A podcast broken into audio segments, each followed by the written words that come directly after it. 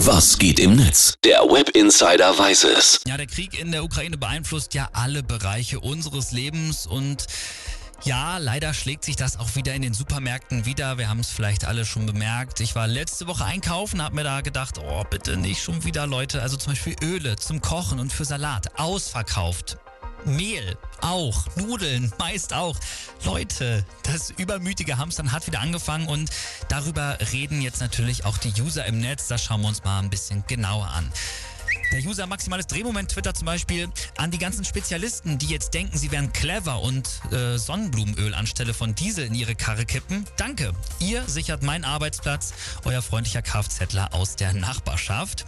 Der User Sech28 schreibt, Alter, hört mal auf, das ganze Sonnenblumenöl wegzukaufen. Mit was soll ich jetzt meine Dino-Nuggets braten?